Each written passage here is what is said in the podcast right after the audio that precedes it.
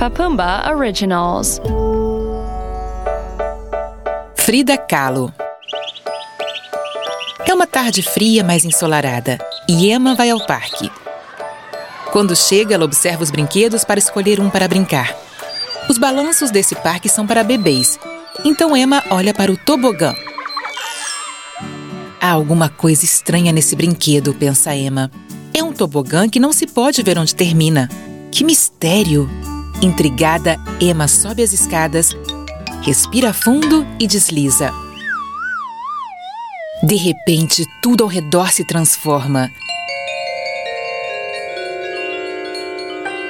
Está tudo escuro e Emma já não está no parque. É incrível! O tobogã mágico a levou para o passado. Onde estou? se pergunta Emma. Faz calor e há uma moça deitada em uma cama. A moça tem um gesso que cobre todo o peito e outro a perna. Em uma das mãos tem um pincel e em frente a ela há um espelho e tintas. Emma deu uma espiada por trás para ver o que a moça estava pintando. A moça vê que no espelho aparece uma menina e se assusta. Oi, menina! Venha! Fique onde eu possa te ver. Meu nome é Frida Kahlo e você como se chama? Oi, eu sou Emma. Por que você está pintando deitada? Pergunta a menina. Estou assim porque tive um acidente enquanto viajava de ônibus.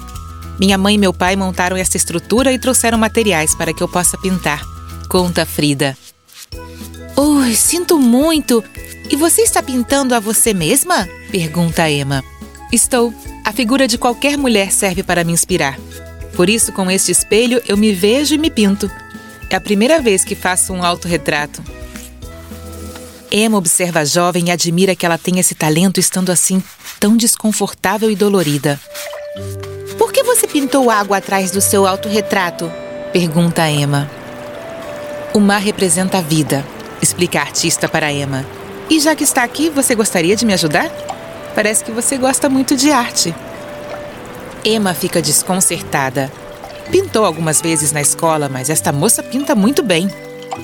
E se eu estragar o desenho? Pensa. Finalmente toma coragem, pega o pincel e pergunta como deveria colorir o vestido que está em sua obra. Hum, é de veludo. O que acha de bordô? sugere Frida. Emma, um pouco nervosa, mas muito concentrada, começou a pintar em silêncio. Enquanto estava procurando a tinta certa, ups! A tinta amarela caiu e respingou no autorretrato. A menina se vira para ver a reação da artista. Estará furiosa? As duas se olham e Frida dá uma gargalhada. Ficou genial o amarelo com o bordô. Vamos fazer mais alguns traços e meu traje de veludo ficará muito elegante.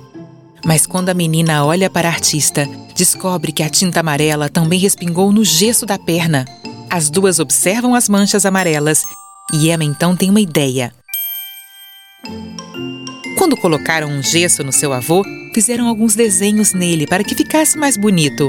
Que tal se aproveitamos esta mancha para pintar mais alguma coisa? Ótima ideia, Emma! Vamos fazer uns girassóis. Então Frida e Emma pintaram uns radiantes girassóis amarelos no gesso.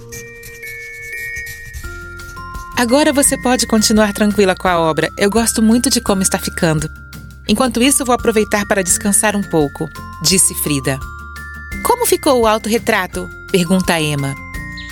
Mas quando ela se vira, descobre que Frida dormiu ao sol da janela. A menina se dá conta de que é hora de voltar para casa.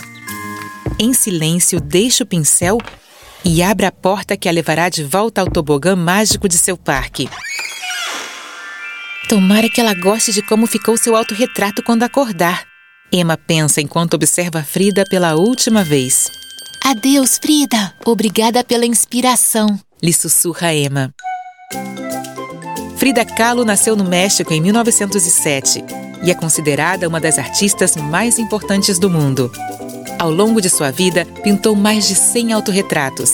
Em sua maioria, ela aparece rodeada de animais, flores e muitas cores. Pessoas curiosas e valentes, pessoas talentosas e apaixonadas. Há pessoas que mudaram a história do mundo e Frida Kahlo foi uma delas.